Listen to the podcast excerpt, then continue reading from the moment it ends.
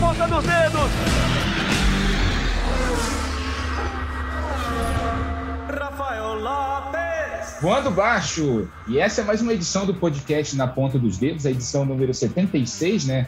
Vai comentar tudo sobre o fim de semana de velocidade. A gente teve Fórmula E, a gente teve Stock Car em Goiânia, abertura da temporada, uma corrida, duas corridas bastante movimentadas, com o safety car ali como um dos personagens principais da corrida, das corridas, né, das duas corridas.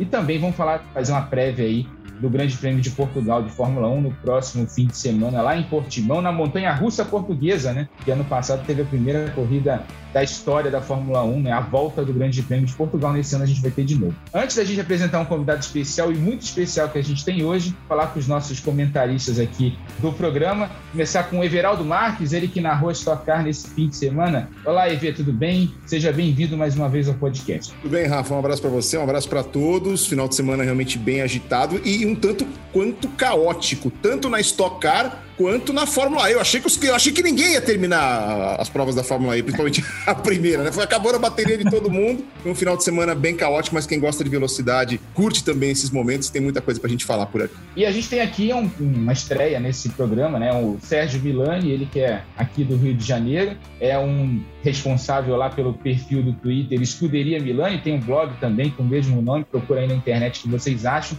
mas uma daquelas pessoas aí da galera independente que faz um bom trabalho é, de automobilismo na internet. Oi, Sérgio, tudo bem? Seja bem-vindo aí ao programa. Rafael, obrigado pelo convite. Olá, ver, olá também para quem nos escuta.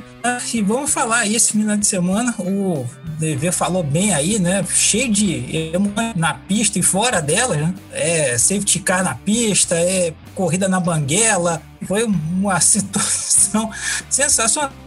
Pincelando Fórmula 1, Portimão batendo a porta, um lugar que o pessoal gostou muito dos pilotos e tem tudo para ser mais uma boa corrida, uma temporada que acho que certa forma, surpreendente, surpreendentemente começou bem, né? Exatamente. E agora o nosso convidado especial, a surpresa do fim de semana do, da Stock Car lá em Goiânia. Surpresa não, que pinta campeão nunca é surpresa. Kaká Bueno, pole position da etapa é, de sábado da Stock Car, né, na treino classificatório, que dá dois pontos a partir desse ano. Foi o primeiro a conseguir os dois pontos da pole position. E no domingo chegou em segundo na primeira corrida. Na segunda corrida, daqui a pouco a gente fala aonde ele chegou, porque teve uma série de punições e por aí mudou o resultado. Ele teve um problema de semi-eixo é, no final da corrida, né? A roda foi embora ele acabou tendo que abandonar a segunda prova. Poderia ter conseguido um grande resultado, está ali entre os primeiros colocados, está no top 10 é, nesse momento, na oitava posição com 29 pontos. Mas antes da gente falar com o Kaká Bueno, pentacampeão da Stock Car, ouvi um áudiozinho aqui. Solta aí. Um gigante da Stock Car para comemorar a pole position. Vai, Kaká Bueno! Um gigante da Stock Car está de volta. Pentacampeão, o maior campeão em atividade. O segundo maior vencedor de todos os tempos em termos de títulos. O terceiro maior vencedor da história em termos de vitórias. Iniciando sua vigésima temporada consecutiva na Stock Car e batendo no peito para dizer: Eu tô de volta, Rafael Lopes. Aí, Cacá Bueno. Cacá, o pentacampeão voltou? É isso aí? Ah, a gente nunca foi embora, né? Eu tô, tô lá, tô lá. Tem anos. Imagina, cara, a gente tá falando de 20 temporadas, né? É, você pode puxar para qualquer tipo de esporte, para qualquer modalidade, para qualquer atleta. Ainda mais numa modalidade onde a gente. Eu, eu sempre falo isso, eu uso esse exemplo básico sempre quando a gente fala de automobilismo. Nenhum amigo chama o outro para ir num autódromo ou para ir em casa tomar aquela cervejinha para ver uma corrida de pilotos. Todo fala, vamos ali ver tem uma corrida de carro lá, vamos ver a corrida de carro, vamos ver a corrida de carro. Nós somos mais um dos funcionários, talvez o mais visível, o mais, é, entre aspas, glamouroso, aquele cara que todo mundo tira foto no final de semana, mas a gente é mais um da estrutura grande que é uma equipe de corrida, a gente depende delas. E em 20 anos, e aí voltando isso, falando em 20 anos de qualquer esporte, você tem seus altos e baixos. Você tem seu momento que a equipe não encaixa, você tem o seu momento que, que as coisas não funcionam. Por mais que você tenha gente muito capacitada ao redor, mesmo num time de futebol, a galera brasileira é muito ligada ao futebol,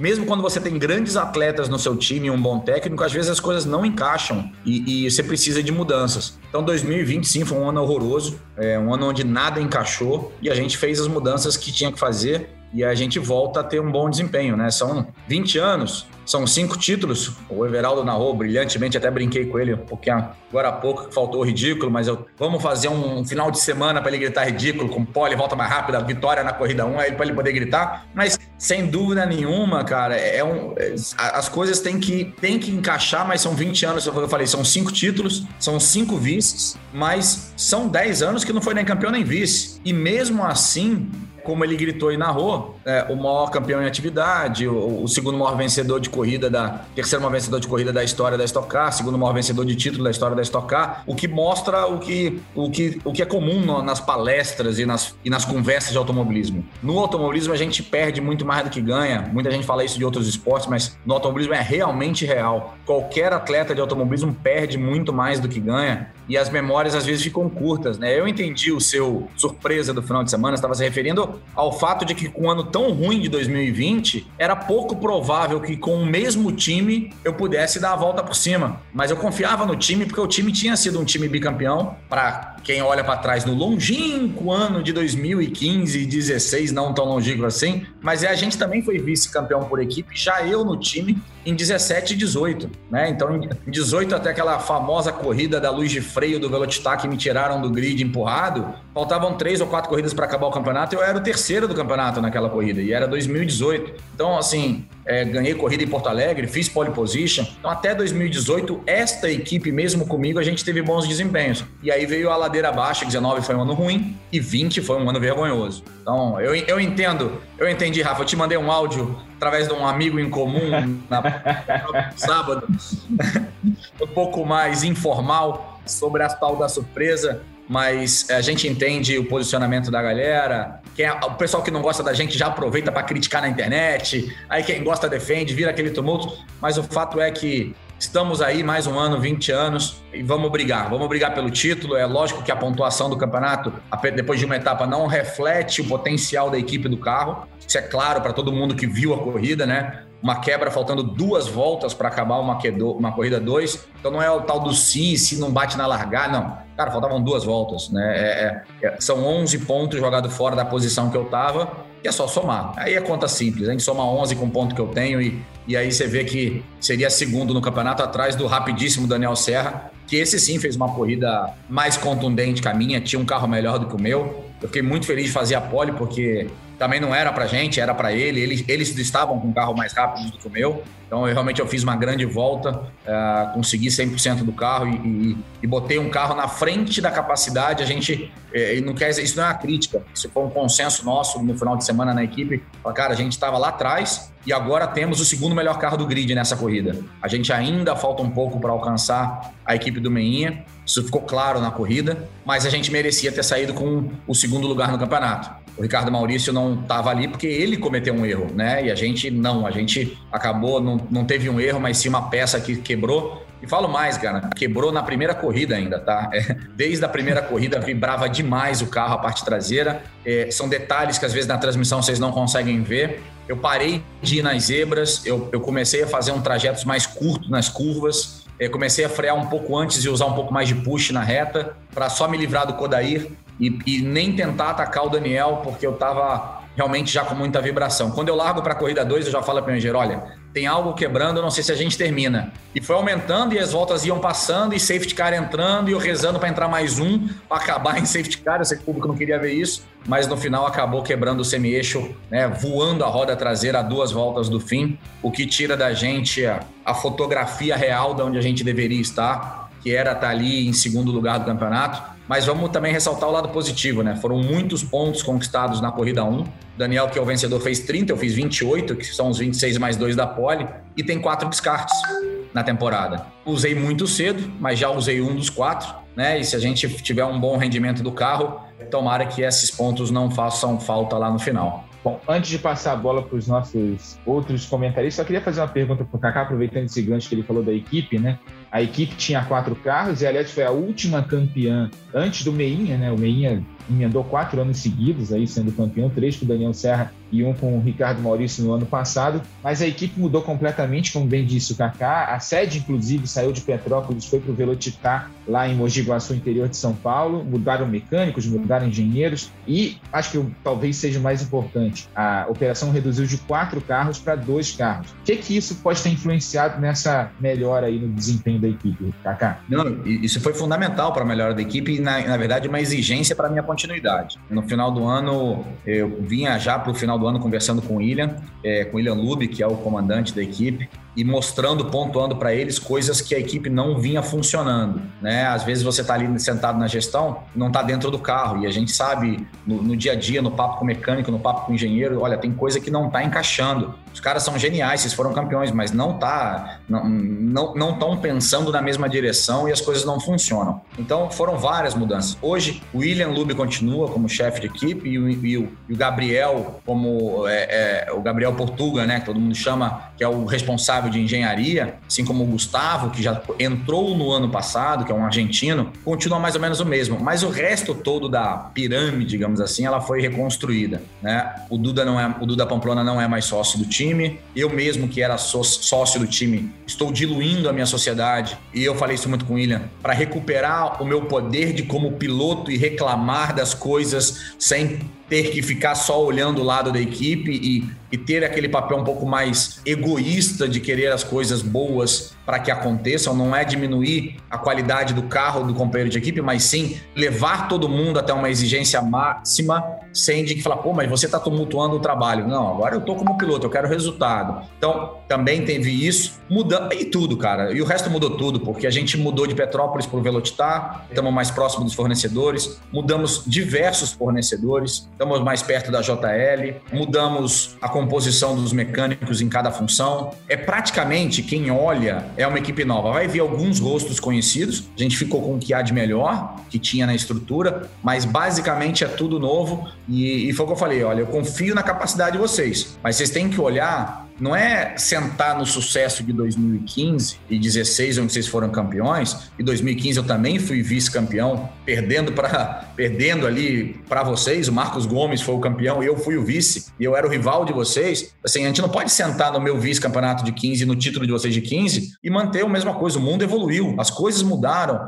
A gente tem que correr atrás do prejuízo e recomeçar e entender que a gente ficou parado no tempo durante um, durante um, esses últimos três anos, principalmente e, e, refazer tudo. O William abraçou a ideia, aceitou o desafio, sob muita desconfiança de todo mundo, porque nem todo mundo, a gente não consegue levar isso a público, mas a gente teve um abraço dos patrocinadores. Né? Todos eles admitiram o momento de 2020 ruim, mas eu tenho basicamente os mesmos patrocinadores de 2020 do ano péssimo, agregado dois novos. Então, eles confiaram no que eu apresentei para ele, sim, eu abri o, abri o caderno e falei: olha, é isso que a gente vai fazer esse ano, são essas mudanças, e a gente espera que com isso volte a ser protagonista, volte a ser competitivo. Também não vendi uma ideia de título, eu falei, também, mas a gente tem que considerar que para bater uma equipe que ganhou quatro títulos seguidos, a gente praticamente sendo uma equipe nova, uma equipe zero, né, com gente muito experimentada, mas uma equipe zero, vamos dar tempo ao tempo. Primeiro vamos voltar a disputar na ponta, vamos ganhar corridas, vamos, vamos ser protagonista e vamos pensar no título num segundo passo,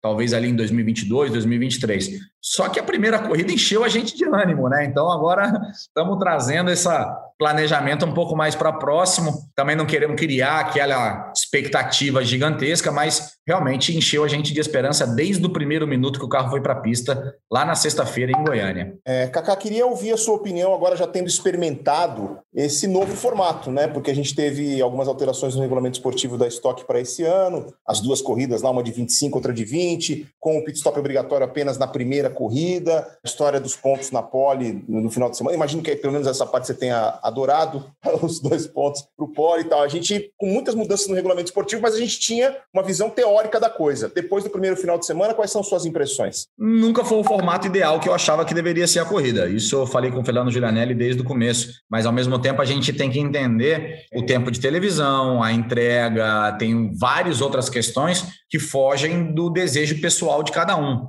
Você vê a Fórmula 1 está querendo mudar e vai mudar o formato da corrida classificatória tal. Um monte de piloto é contra, outro é a favor.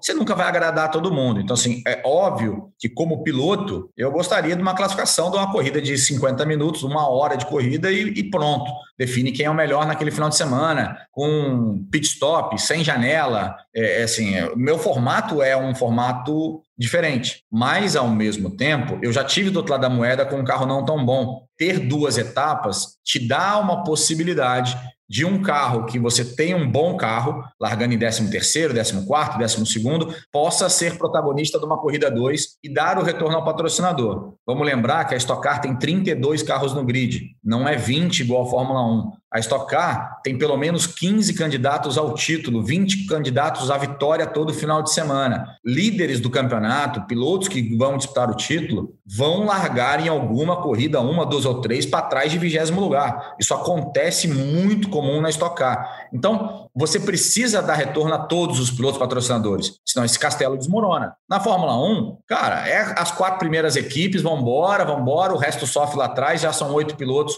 ali mostrando a televisão, a corrida tem duas horas, dá tempo de falar de todo mundo. A Stock Car, num período curto de TV, se você não faz duas baterias, aquela equipe que naquele ano não acertou tão bem as pontas, ela passa desaparecida e ela perde os patrocinadores para o ano seguinte. Então, é, o modelo encaixa como uma entrega comercial muito melhor do que o desejo pessoal de cada piloto, que seria uma corrida única. Então, eu sou a favor das duas corridas. O que precisa ser trabalhado é o tempo das duas corridas, né? Ficou pouco.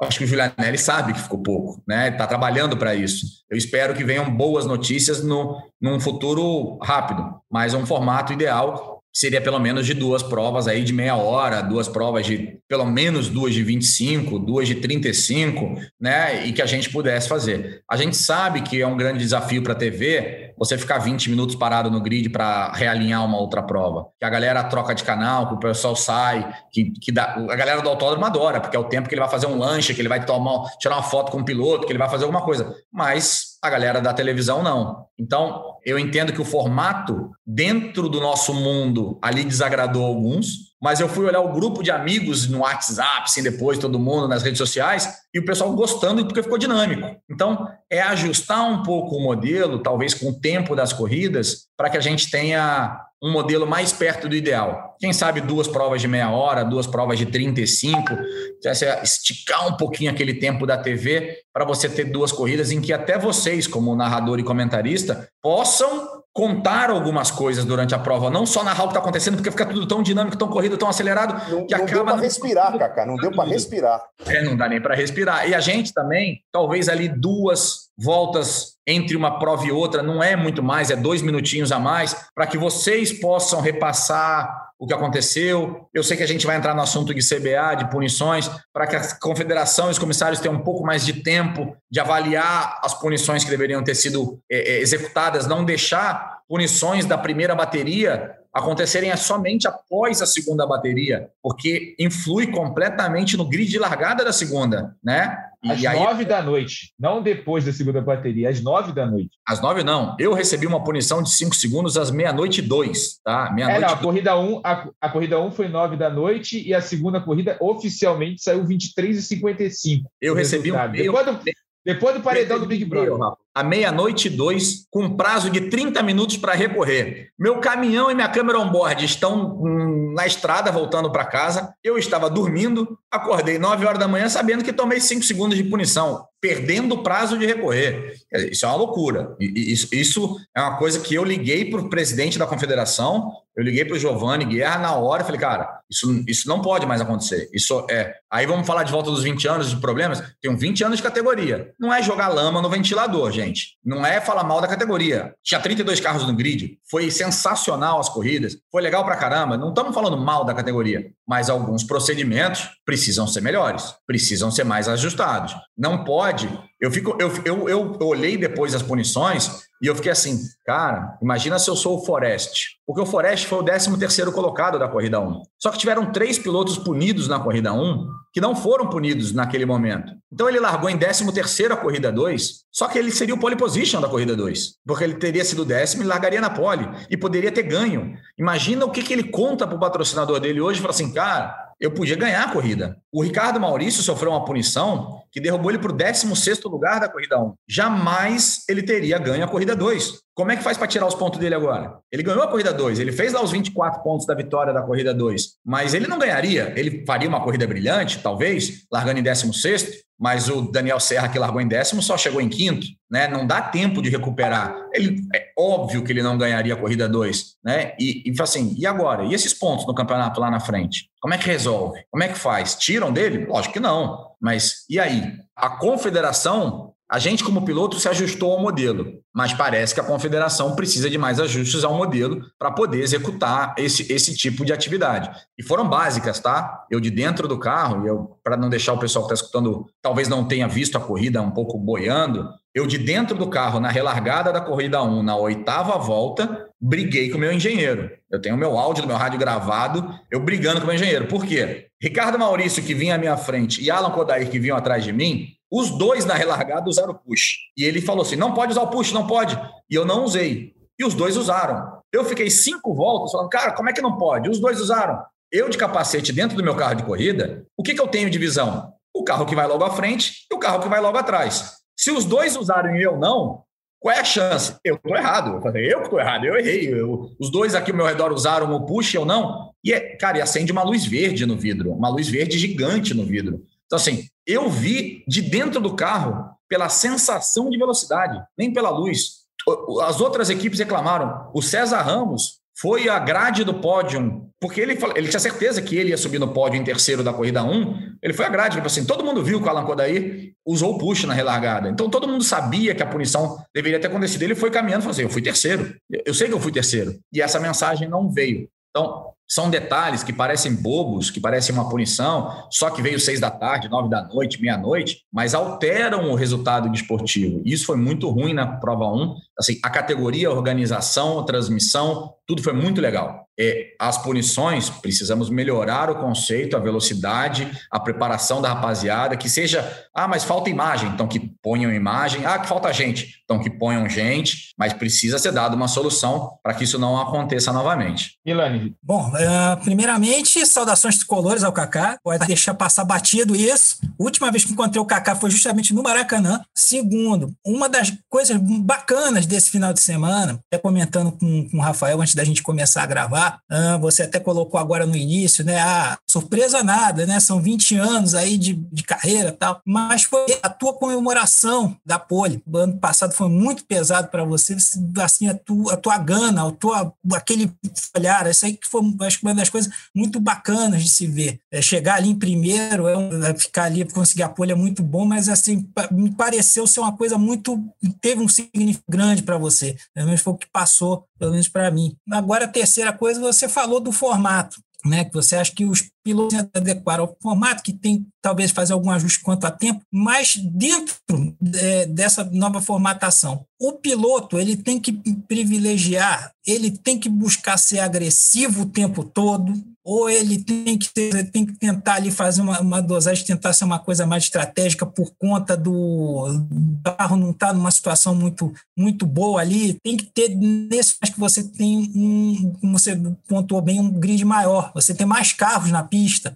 Dentro desse formato, assim, como o piloto, essa adequação do piloto quanto à postura dele né, durante a prova. Não, na verdade, assim, primeiro, saudações tricolores também. Se a gente se viu no Maracanã, deve ter sido em arquibancada. Eu não lembro exatamente a última, mas torcedorzão de arquibancada lá e com muito orgulho. Sempre fui. Adoro futebol também. Péssimo jogador, tentei ser um, um razoável lateral direito. Entre, entre os amigos já era péssimo, então não tinha condição nenhuma. Mas, e depois, cara, assim, a, a comemoração, ela foi. Eu, eu nunca fui de comemorar muito pole position, mas a comemoração ela foi muito maior do que a tradicional porque foi um desafogo, foi realmente ali um, um desabafo, é, foi uma, um momento de extrapolar um pouco a emoção, de mostrar tamo vivo, tamo vivo, né? Porque é, não foi bom o ano, a gente, não adianta falar isso mais uma vez, mas a gente sabe que vem de um ano muito ruim e que a galera aproveita para criticar aproveita para falar, ah, é um ex-piloto, tá velho. Falei, tá velho não, cara. O Zonta, que foi vice-campeão da temporada, é mais velho do que eu. O Ricardo Maurício, que foi o campeão, é tem um ano e meio a menos. O Rubinho tem um ano, tem, é, quatro anos mais velho do que eu. O Tony Canaan é mais velho do que eu tal. Assim, não é uma questão de idade. Talvez vocês estejam aí que não gostam de mim, cansado de mim, porque eu tô aqui há 20 anos, mas não, não é a questão de idade, temos muita lenha para queimar. E aí, aquele momento era de mostrar ao time de que, cara, tá vendo o trabalho que a gente fez e a exigência que eu botei é, e que vocês aceitaram e, e, se botaram também, ela deu frutos, o trabalho deu frutos. Então, era, era um, uma comemoração de que não importa o que vai acontecer na corrida, as coisas aconteceram do lado positivo, a gente foi para o lado certo. E isso era um desafogo, né? Eu estou preocupado com a próxima corrida Interlagos? Óbvio que eu estou. Né? Interlagos é o nosso calcanhar de Aquiles nos últimos anos. Porque mesmo no ano que a gente não tinha um carro bom, é, que a gente tinha um carro bom, e andava bem no Velocitar, andava bem no Velopark, andava bem em Cascavel, razoável em Goiânia, e por isso foi bem bom Buena, porque era uma pista razoável para gente. Curitiba e Interlagos a gente sempre ia muito mal. Então, assim, é a pista mais complicada para o nosso para o nosso carro, para o nosso acerto em Interlagos. Então, óbvio que eu estou preocupado para a segunda etapa, tem muito trabalho a ser feito, mas era uma comemoração de que deu certo, tá vendo, gente? Deu certo. Aqui o carro ficou bom, o trabalho tá bom.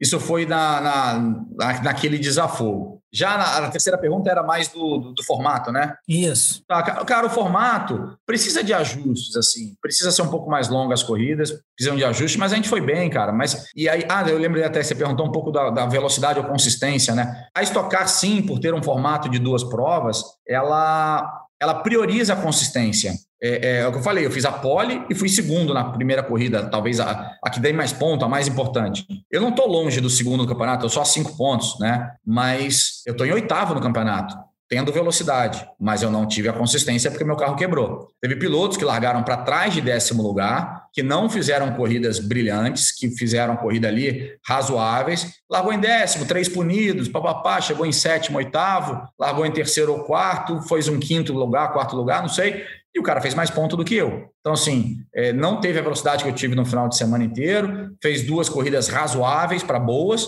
e fez mais ponto do que eu fiz. A velocidade ainda manda para você ganhar um título. Daniel Serra, que ganhou a corrida 1, é o líder do campeonato. Mas a consistência é o que vai te levar é, lá em cima da tabela até o final. Se tiver velocidade o ano inteiro, mas cometer erros, erros de pit stop, erros de pilotagem, carros quebrarem e, e o carro se deteriora na segunda bateria, cara, você vai aparecer pra caramba na TV, você vai brilhar, vai ganhar corrida, vai subir no pódio, mas quando chegar lá no final do ano, você vai precisar de um milagre para ser campeão. Você pode até estar na disputa, mas aquelas que dependem de um monte de resultados para você ganhar o campeonato. Então, o regulamento ainda privilegia mais a consistência do que realmente a velocidade. É possível ser campeão da Stock Car ganhando uma corrida no ano, em 23 corridas, 24 corridas, ganhando uma, você consegue ser campeão. Antes da gente passar para mais uma pergunta do EV, a gente vai daqui a pouco encerrar a Stock Car, vamos passar para a Fórmula E. É, os 10 primeiros do campeonato, Daniel Serra com 44 pontos, Gaetano de Mauro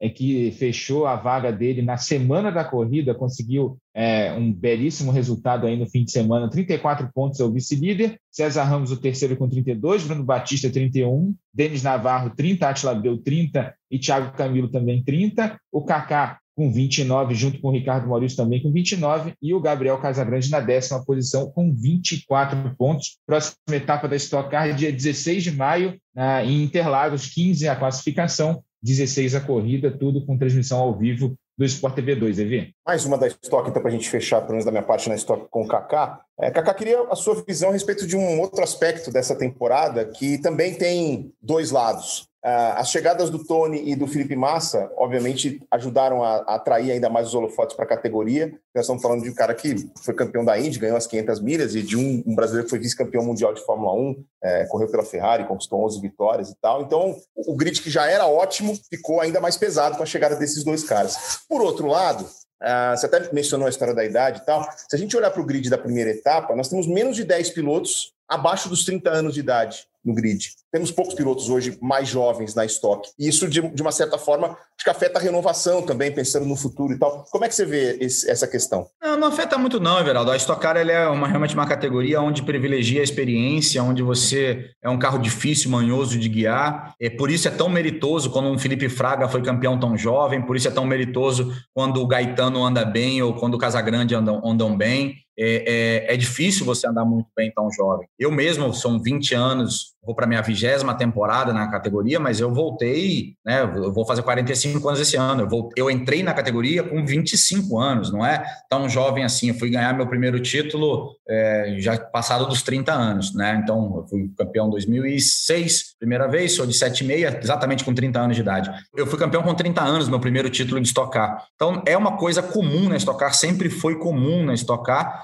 duas coisas, né? Os pilotos terem mais de 30 e os pilotos fazerem, os bons pilotos ficarem muitos anos na Stock Car. Né? É, eu estou há 20, mas você tem vários pilotos ali que estão há 16, 17, 18 anos de estocar também, Ricardo Maurício, Thiago Camilo, esses caras estão aí também há pelo menos 16, 17, 18 anos de estocar. E na então, geração anterior a vocês, né? Ingo, Paulão, Chico Serra, é uma tradição mesmo. Os caras ficaram 30 anos de estocar, né? Ou mais. Então, assim, é, é, é, uma, é uma tradição, é, não vejo um problema de renovação. São 32 vagas no grid, existe a oportunidade. Esses nomes que eu falei, que eu falei do Fraga, geralmente tem tem aí vem o Guga Lima, o Pedro Cardoso, entram pilotos jovens, agora o Christian Han, sempre tem ali uma abertura para quatro, cinco, seis vagas de pilotos extremamente jovens. A gente já teve um coleta correndo com 17 anos de idade na Stock Car, só dois anos atrás. Então, existe a possibilidade. Mas, às vezes, até o erro, né? Isso eu falei para o pai do coleta na época. Cara, ele é muito bom piloto.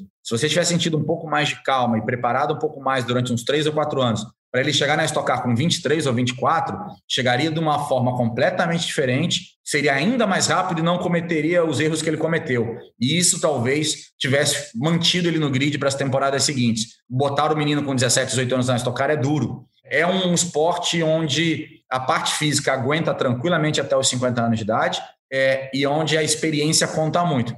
Ano passado, os dois primeiros do campeonato, no final do campeonato, tinham mais de 40 anos de idade né? O campeão e o vice. Então, isso, isso é bem comum na estoque, tá, Everaldo? Isso não é uma coisa, não é uma coisa que, que, que, impossibilite e que permite que a gente tenha uma variedade infinita de gente, né? A gente tem vários campeões correram, Max Wilson, eu, Marcos Gomes, Daniel Serra, é, é, Ricardo Maurício, Rubens Barrichello, tinham seis campeões na pista, os ex-Fórmula 1, né, como o Felipe Massa também, como o Nelsinho Piquet. É, a gente tem a entrada do Tony, pô, maravilhoso entrar o Tony e o Felipe. A gente tem um Tony Canaan, um Felipe Massa, um Rubens Barrichello, um Nelsinho Piquet. A gente tem esses nomes no grid, a gente até pouco tempo atrás teve o de Graça. Então, a gente ter esses nomes no grid só mostra que vários pilotos, assim como eu, como o Ricardo Maurício, como o Daniel, como outros pilotos, que não tiveram talvez uma oportunidade de correr de Fórmula 1, que a gente não deve nada para eles em termos de pilotagem. É mais uma questão de escolha de carreira. Nós, paralelo com o futebol, nós escolhemos jogar futsal e não futebol de campo e, viramos craque ali, entendeu?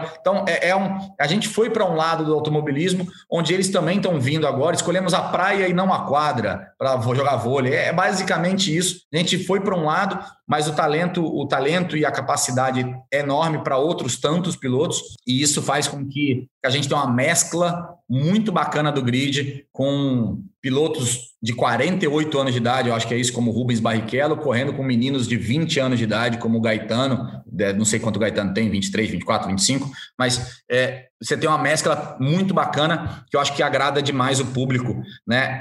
A gente vai ligar a televisão, como o Rafa falou, daqui a pouco, para ver a próxima etapa de estocar e ninguém sabe quem é o favorito, ninguém sabe quem vai ganhar e tem torcida para todo mundo. Isso, isso é, é, é, isso que eu acho que a Stock Car tem de diferente das outras categorias e que ela acaba é, é, brindando o público com muita ultrapassagem, batida, disputa e sendo muito imprevisível. Isso que é, isso que é muito legal. É, só para completar o que o Kaká falou, Gaetano tem 23 anos agora na Stock Car, ele disputou até pouco tempo atrás o Mundial de Kart, andou muito bem na categoria principal do Mundial de Kart e está ainda sem contrato fechado para toda a temporada. Ele conseguiu garantir a primeira corrida, mas ainda não tem patrocínio para disputar a temporada toda completa. Isso. Acho que esse resultado aí vai garantir é, bela, é um, uma bela exposição. E esse é um cara que brilhou com o regulamento, né? A gente vê um pouco da, da, da, da pergunta anterior. Eu não sei que lugar que ele chegou na corrida 1, mas chegou o quê? Sétimo, oitavo, nono? Não, sei que lugar que ele chegou na corrida 1. E depois com as punições, talvez mais para frente, mas fisicamente deve ter chegado por ali e acabou tendo a oportunidade de ir ao pódio na corrida 2 e estar tá em segundo no campeonato. Se a gente tem uma corrida. Foi décimo. É, ele foi, foi décimo na pole da corrida. Inclusive, ele, ele, ele, tinha condição de ir, ir mais para frente, mas ele segurou o décimo lugar ali na reta e falou: não, estou em décimo aqui, deixa eu me segurar aqui, porque daí garantia uma pole na corrida 2, né? Então imagina assim, ele foi o décimo. Se é uma corrida única, talvez a gente não estivesse falando dele aqui agora. Ele falou assim: ah, beleza, o, o Daniel Serra ganhou, o Kaká foi segundo, o Daí foi terceiro, esse era o papo. Pô, tem um menino jovem promissor que mostrou bom talento, chegou lá em décimo, né? Não seria o segundo no campeonato, seria o décimo no campeonato hoje. Então, esse regulamento que também prioriza a regularidade dá uma possibilidade a que outros pilotos se destaquem durante o final de semana. Milani, para a gente encerrar a Stock Car, uma rapidinha para o Kaká. Então, aí pegando a Stock, mas ele também vai com da, um pouco lado um pouco mais pessoal, ainda uh, você tem uma, uma, perspectiva, por exemplo, de, de voltar a, a tentar carreira internacional, ainda mais que você já, já teve todo a Argentina, correu de GT, essa situação toda, você ainda, mesmo com o nível hoje aqui da Stock de fazer algo, de, de tentar alguma coisa fora? Cara, se me chamar, eu tô andando de tudo. eu, tô, eu gosto é de corrida, eu gosto é de estar no grid, eu, eu, eu, quero andar. E no fundo, assim, o que acontece hoje? Por questões sanitárias, eu acabei dando prioridade muito mais ao Brasil do que fazer junto da Stock Car alguma coisa internacional. Então, eu, quem me acompanha sabe que, apesar do brasileiro gostar muito de estocar, acompanhar muito a estocar, muitas vezes as outras categorias não são vistas, mas eu sempre corri em paralelo de alguma outra categoria, seja o Troféu Linha, seja o GT, seja o Mundial de Carro Elétrico com a Jaguar, seja a, a, na Argentina, é, então, assim, eu sempre fiz alguma coisa a mais, né? Os três anos de Blancpain com o Team Brasil, que a gente fez um, pô, um baita timaço lá é, é, é, na Europa. Então, assim, a gente fez o Campeonato Europeu ali três anos. Então, eu sempre fiz alguma coisa em paralelo. E vou fazer esse ano, né? Então, eu estou na, na, na, Endurance Brasil com o Ricardo Batista, uhum. eu vou correr na Porsche Cup com o Marcelo Franco. Então, assim, eu tenho outras duas categorias. Semana seguinte da Stock Car, eu estou na pista, de novo em Goiânia, correndo de Endurance. Eu vou estar tá fazendo mais coisas, mas não internacionais. Né? As viagens internacionais, os patrocínios. O patrocinador precisa fazer as suas questões de relacionamento, levar seu convidado, camarote. Cara, não era hora de botar as pessoas viajando pelo mundo afora. Então a gente deu uma, uma recolhida nisso e priorizou o Brasil, mas não fazer uma categoria só. E isso acho que é basicamente todo mundo, né? Quem acompanha o Rubinho, por exemplo, que vê que talvez ele não corre, ele corre na Argentina, né, de Super TC 2000. O Tony Canan vai continuar correndo de Fórmula Indy. É, quase todo mundo ali, vários pilotos do grid da Stock Car eu vou reencontrar nesse final de semana correndo de endurance. Basicamente todo mundo corre mais de uma categoria e eu vou continuar assim. Para 2022, não sei. A gente vai ter que esperar ver como é que o mundo se apresenta, como é que as coisas acontecem. Eu também tenho lá o meu nome lá fora, mas é basicamente fazer com patrocinadores brasileiros e, e fazer alguma coisa que realmente seja relevante na Europa. Para só andar na Europa, falar, ah, é que eu corro na Europa em vez de correr no Brasil, não muda nada para mim. É, não é, não estou atrás de nenhum tipo de sonho na Europa, mas uh, sem dúvida nenhuma é uma coisa que está aberta. O que vocês vão ver é o Cacá Bueno correndo em mais de uma categoria. Isso eu nunca abri mão de fazer e, e provavelmente vou continuar fazendo nos próximos anos. Beleza, falamos bastante sobre Stock Car, 40 minutos de programa aí falando sobre Stock Car. O Cacá Bueno, sempre um belíssimo entrevistado, um belíssimo papo aqui para a gente ter no podcast Na Ponta dos Dedos. Vamos falar um pouquinho de Fórmula E agora. Kaká daqui a pouco vai falar um pouquinho sobre Mônaco, ele que é um dos cinco brasileiros a ganhar no Principado de Mônaco, né? Ganhou o próximo Jaguar. é Mônaco? Aí, próximo é Mônaco, dia 8. Saudade, Mônaco. ele ganhou uma corrida do Jaguar I-Pace Trophy, né? Antiga categoria suporte da Fórmula E, que corria com SUVs elétricos. Kaká fez belíssima temporada, foi vice-campeão, perdendo para o Jimenez, né, naquele, uma das temporadas. O Jimenez que era companheiro de equipe dele, a equipe que o Kaká montou junto com a Jaguar Brasil. Mas falando sobre a Fórmula E, foi um final de semana complicado em Valência, né? Primeira vez, bom, segunda vez que a categoria corre no autódromo permanente, correu no Hermanos Rodrigues também, mas numa pista completamente adaptada para tentar trazer os elementos do circuito de rua. No Ricardo Tormo, em Valência, isso não era possível, então se tornou uma pista muito fluida, com pouca freada e com pouca oportunidade de recuperação de energia. E a gente viu aquele caos que aconteceu no sábado. O EV acompanhou a corrida de casa, né, que eu vi que ele postou até no, nas mídias sociais. A vitória no sábado foi do Nick De Vries, que economizou bem em bateria, mas aquela última volta, né, Eve? Que causa aquela última volta? Eu achei que ninguém ia terminar. Eu achei que ninguém ia terminar. Quando começou a dar problema com o Antônio Félix da Costa, e olhando lá todo mundo no vermelho ali, né? Porque a, a, a transmissão da Fórmula E coloca a porcentagem de bateria, todo mundo ali 0,7, 0,5, 0. Ih, Brasil, calcularam errado o negócio aí, não vai dar certo, não, ninguém vai terminar. Ninguém vai terminar. É, a Fórmula E, ela é, é caótica por, por, por, definição, né? Tá, tá, no DNA dela aí sempre é, acidentes, punições, reviravoltas e tal.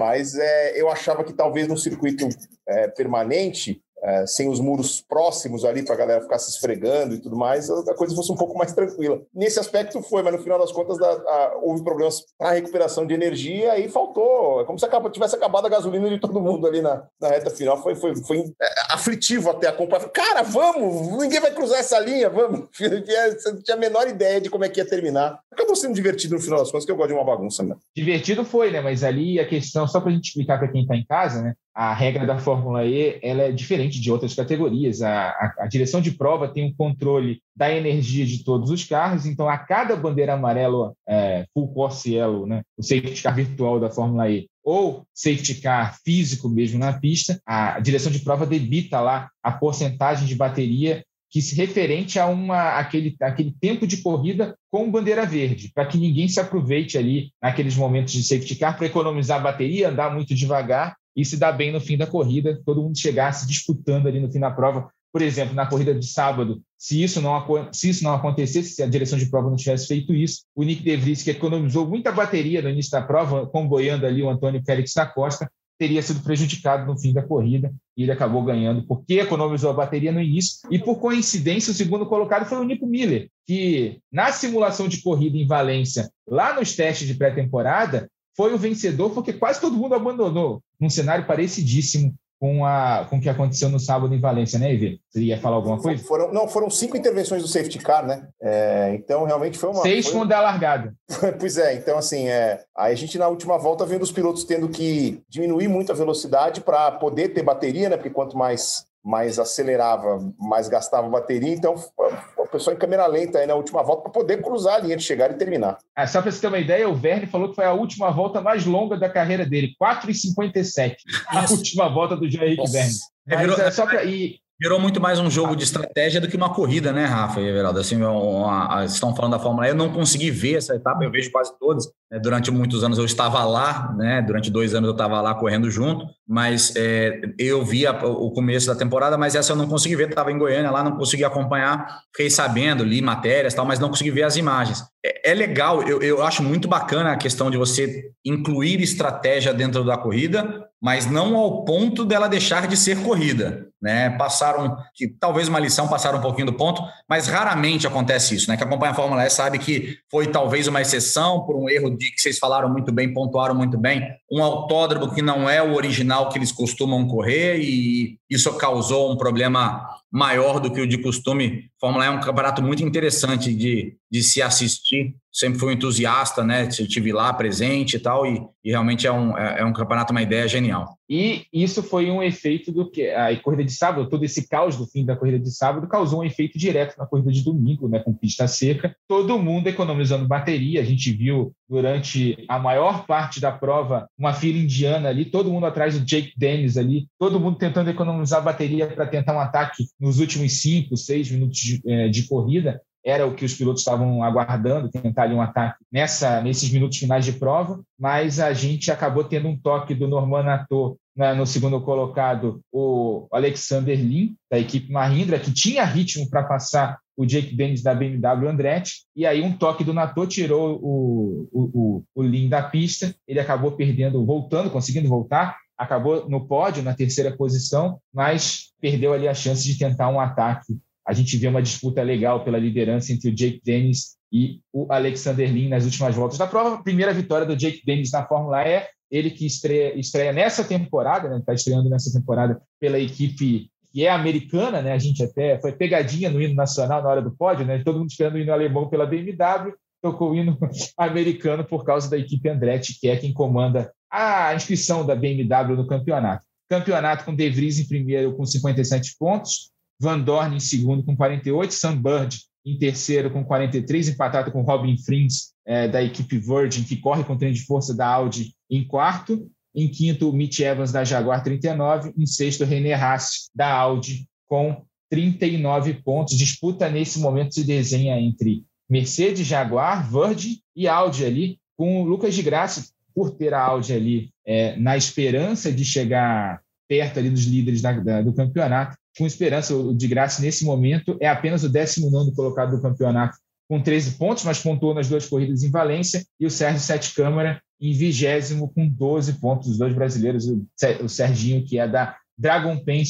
Milan, o que você achou da corrida de domingo? É, a corrida de domingo foi o que se esperava que, que fosse uh, que fossem normais. Já houve mais uma loteria né, nos treinos, porque choveu de, é, choveu de noite, aí quem entrou nos primeiros, no, no, primeiro grupo pegou a pista úmida, então acabou se, se arrebentando nisso, então também ajudou a misturar ainda, misturar ainda mais o grid. E essa situação aí, como você bem falou, o pessoal valia um comboiando o outro, já se tinha visto isso na, na, é, no sábado, mas com a pista seca se tornou mais crítico ainda, principalmente também que o pessoal estava controlando muito da questão de pneu, uma, uma, situação que a Fórmula E também não estava muito amada a lidar. A Michelin até levou é, jogo extra e então era mais uma coisa para ser administrada. Então você teve na largada segurando um pouco, segurando um pouco o ritmo para poupar a bateria e aproveitando muito do vácuo como bem aí você falou, mesmo isso é, não sendo no traçado da pré-temporada, eles modificaram ainda um pouco mais para tentar aumentar de regeneração, não adiantou tanto, né? Então, ficou, você pontou bem, o, acho que talvez o grande cara que seria dessa para essa corrida, sim, né? Aliás, a Mahindra apareceu muito bem esse final, é, nessa rodada dupla, ela junto com a própria BMW era até agora equipes que não tinham ainda todo o potencial que poderiam, e veio ali como é que só que não contava com a do, do, do Nato, que deu-lhe ali uma pancada no. Acabou, quer dizer, acabou ele perdendo essa posição e sendo o, o talvez o grande prejudicado. Tudo bem, chegou é, no pódio lá, o, o Gil lá ficou muito, ainda ficou um pouco contente, fez uma, um pouquinho de, de alegria para as câmeras, mas ficou, ficou aquele gosto amargo na boca. O Denis aí também, que foi, de certa forma, da, da BMW, ele foi um nome aí que não se esperava, ele fez uma boa temporada, mas foi um nome aí um pouco azarão escolhido e conseguiu a sua primeira, primeira vitória, também uh, uma boa marca para a BMW, que vai sair, já anunciou que vai sair da categoria, então fica também um, uma boa coisa também para a própria Andretti, que está em busca, que diz que quer continuar, está em busca de uma, de uma parceira, até está conversando com a própria BMW para ver se o campeonato ficou cada vez mais embolado. Que, por exemplo, nós tivemos, o, por exemplo, um piloto que foi muito bem uh, nas, na etapa anterior, o Sam Bird. Sam Bird estava ali, ainda estava ali liderando o campeonato tal. A semana não fez nada. Jaguar, inclusive, não, praticamente não foi para. que tinha tão bem, não foi para Valência. Né? E um ponto bacana, né? Que eu fiquei contente. Pô, a, Nio completou a prova. O Curve pontuou, cara.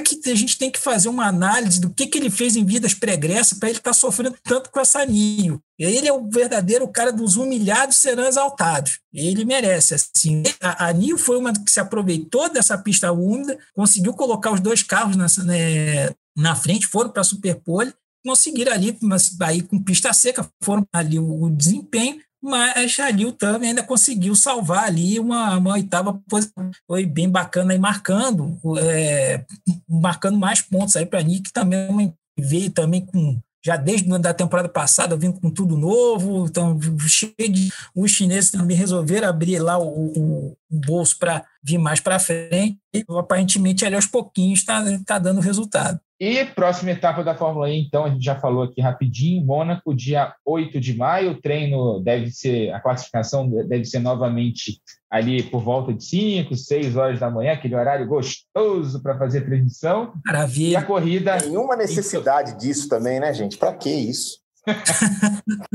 Nem fala, esse final de semana foi animado, esse final de semana foi animado. 4 e 5 da manhã começando o dia e ficando até estocar. animado e divertido.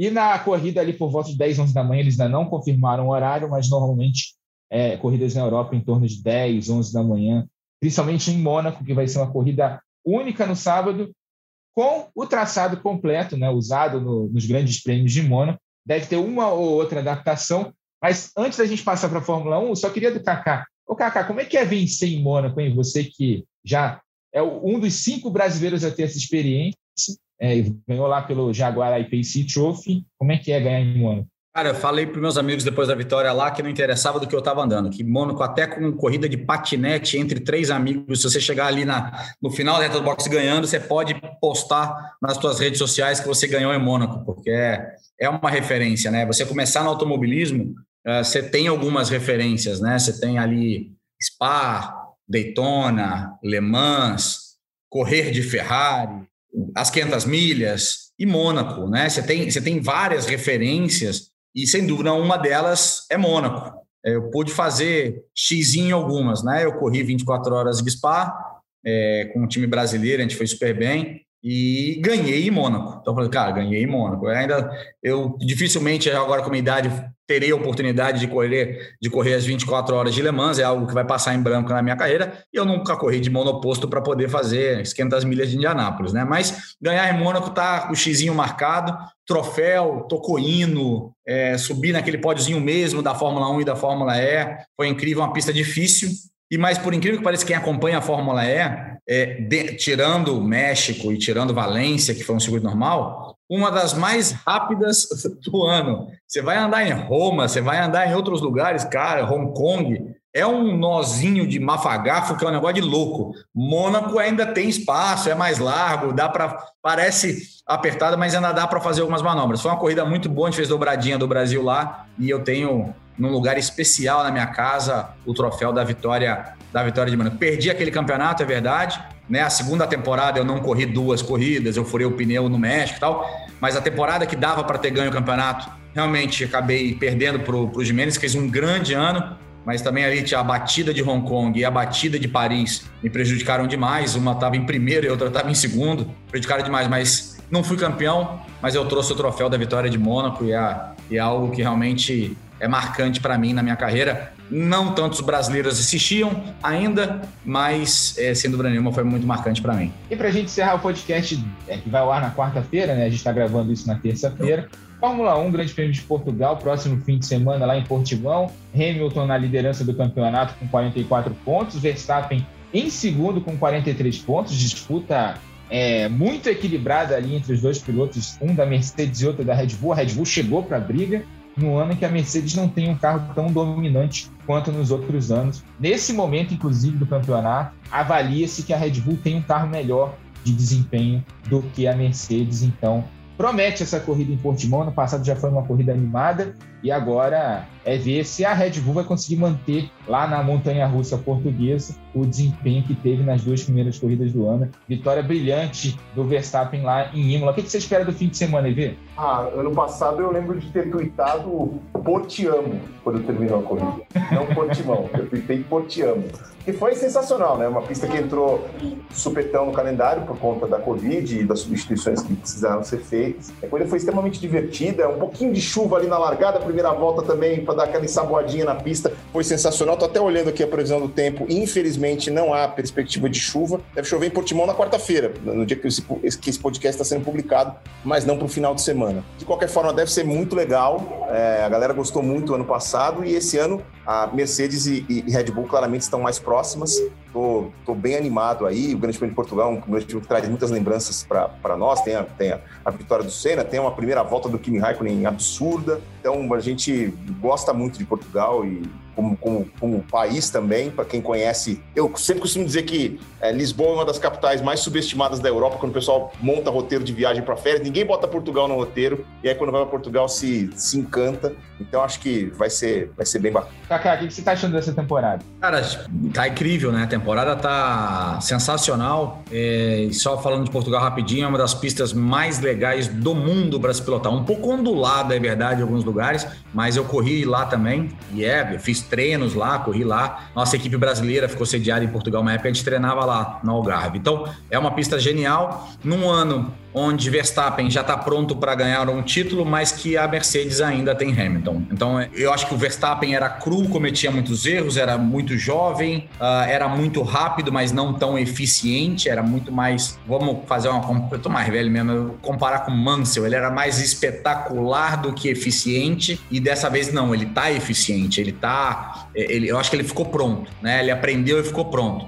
A Red Bull parece ter um melhor carro, mas a Mercedes tem Hamilton. Eu acho que o Hamilton, mesmo quando erra, arruma um jeito de ser, de fazer ponto, de ser segundo. Ele é, ele é um cara que ele, ele faz uma besteira, mas ele soma pontos. E no dia que ele não faz uma besteira, ele é implacável. É, foi muito pouco ainda do campeonato para ver o que que o Verstappen vai arrumar quando ele fizer uma besteira, né? Então, é, o Hamilton fez a dele e tal, mas eu acho que se eu fosse apontar um favoritaço, eu ainda vou de Hamilton. Eu ainda vou, eu ainda vou de Hamilton. Eu acho que ele ainda tem mais garrafa vazia para vender, mas que a, que a disputa vai ser muito legal é e tá legal em tudo, né? Lando Norris andando pra caramba de McLaren, isso eu falei para muita gente antes de começar o campeonato, que a McLaren vinha para ser terceira força e Lando Norris era o cara que a Ferrari tinha que ter escolhido. É, eu acho que a Ferrari pegou a, o piloto da dupla errado, posso queimar minha língua para frente, tranquilo, tá gravado aí. E eu não esperava uma Ferrari tão forte. Eu esperava uma Ferrari com muito mais dificuldade do que tá. Então, no fundo, a gente tem uma briga de duas equipes, mas a gente tem quatro equipes andando muito próximas uma da outra, e isso vai ser, eu, eu acho que vai ser uma constante aí durante o campeonato e, e,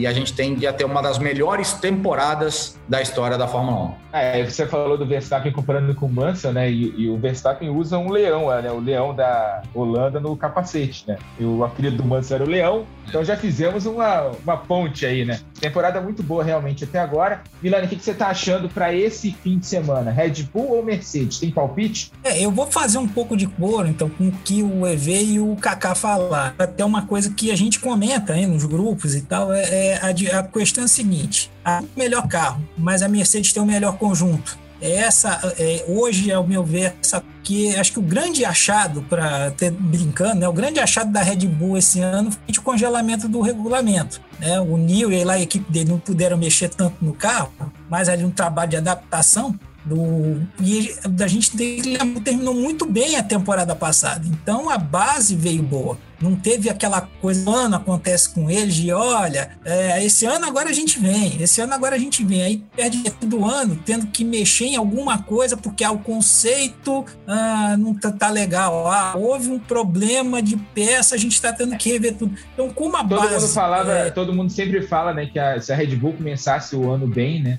E ela teria a chance de disputar com a Mercedes, e nos últimos anos foi exatamente o que não aconteceu. A gente está vendo agora em 2021 que a Red Bull começou bem. Então você tem essa situação. Aí veio a Honda também com, com né? Que agora, último ano, a gente quer terminar o que a gente quer, terminar, conseguir tudo que a gente não conseguiu quer sair por cima. É o prato cheio, mas menos ainda, como bem o Kaká falou, o Hamilton, esse cara faz toda a ele tá conseguindo ali, até um, fazendo uma brincadeira, tão completo, né, que até alguns anos atrás a gente dizia o seguinte, pô, o Bottas se dá melhor com o carro, talvez ele não tão bom, ele consegue tirar melhor, o Hamilton não consegue tanto. Agora, esse ano, até nisso, ele, ele tá conseguindo bater no Bottas, é, é, é sensacional eu ainda coloco a Mercedes como, como acho que ainda a gente vai ter talvez ali o, o Verstappen é, fazendo um favorito para pole, vou colocar ainda aqui também para queimar a língua. O Verstappen favorito para pole, corrida por todo o conjunto, o Hamilton sendo o favorito para vencer,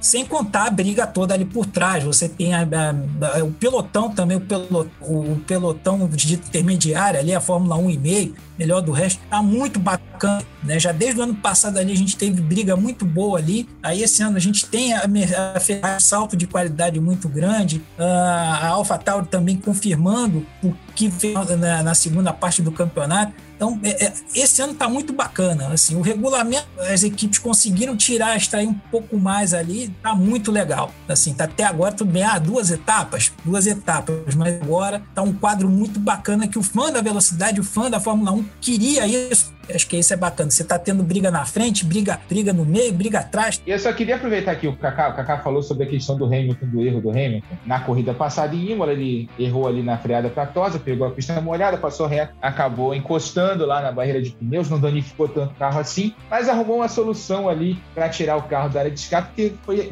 engrenando a ré, tentou um pouquinho para ver se o carro dava aquela traseirada para ele sair mais rapidamente da brita, depois não, não deu muito certo ele acabou tendo que dar uma ré maior, né? andar um pouco mais de ré para voltar para o asfalto. Na sequência, safety car e bandeira vermelha, a sorte ajudando o Hamilton, a sorte ajuda os competentes. O que você quer dizer sobre essa, esse quesito do Hamilton? Já não basta ser tão bom, ainda tem a sorte ali ao lado dele. É impressionante o que acontece com o Hamilton. É o famoso sorte de campeão, né, Rafa? Assim, é, a gente fala, é, esse cara tá com a sorte de campeão e ele vem ano após ano mostrando isso. Mas ele, ele encontra soluções para todos os problemas dele. Na verdade, ele, a gente não sabe nem se ele teria conseguido marcar algum tipo de ponto se não tivesse safety car e tudo isso. Isso faz parte de uma temporada, não é a primeira vez que acontece com um grande piloto, um erro, uma batida. Ali não foi nem um erro de pilotagem, foi um erro de julgamento, né? Ele, ele, ele querendo alcançar de qualquer maneira, e isso é o bacana do ano da, da Red Bull, né, mostrando a força do Verstappen, porque o Hamilton tem tantos títulos que ele podia estar em segundo ali na corrida e falar: é,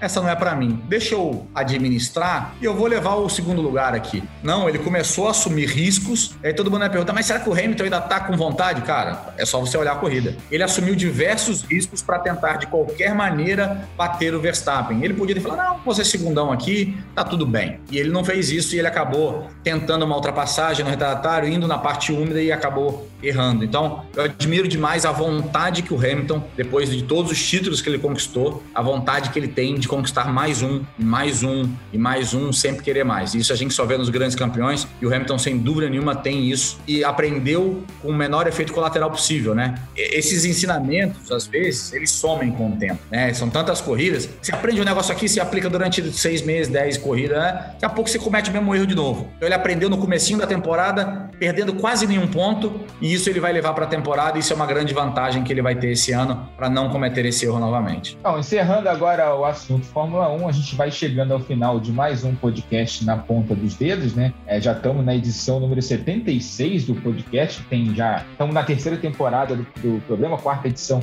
dessa temporada. Antes de despedir do Kaká, que vai ser o último a gente vai se despedir, e agradecer ao Everaldo aí pela parceria no fim de semana, foi muito bom dividir uma transmissão com você e que venham mais aí pela frente. Valeu, foi muito divertido, Rafa. A gente já tinha feito uma transmissão que nunca foi ao ar, né? Um piloto de, de Fórmula 1 um ano atrás, mas essa vez foi a primeira vez que a gente conseguiu trabalhar juntos no ar. Foi muito legal, foi muito bacana. Foi pauleira, né? Porque a gente não deu tempo nem de respirar com esse formato da Stock, mas foi, foi bem bacana e que outras venham aí. Um grande abraço a todos e até uma próxima. Valeu, Kaká! Milane, obrigado aí pela presença. Venha mais vezes aqui pro podcast na Ponta dos Dedos. Obrigado sempre que se chamar, dentro do possível, estaremos presentes. Obrigado aí é, você, Kaká. E convido, né, a acompanhar no Twitter, né, o Escuderia Milani. A gente tá lá sempre postando, é um perfil no Twitter de automobilismo o foco acaba sendo Fórmula 1. Fala de estoque, fala de Indy, Fórmula E, então é, é um pouco clínica geral.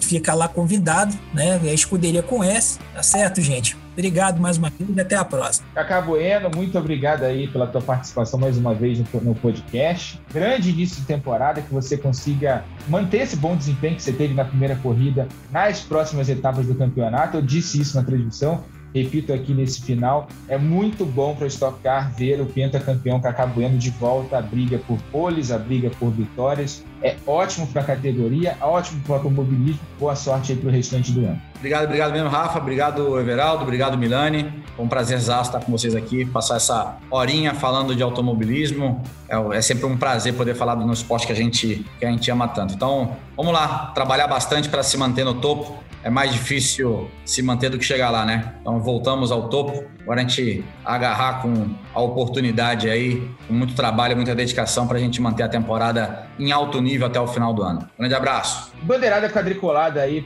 para a edição 76 do podcast Na Ponta dos Dedos. Semana que vem o Bruno Fonseca volta aqui a apresentar. Acabam as férias dele. Volta do chinelinho para apresentar aqui o Na Ponta dos Dedos, que tem edição da Raíra Rondon, a coordenação do Rafael Barros e a gerência do André Amaral. Velocidade nos canais Globo, emoção na pista. Na ponta dos dedos!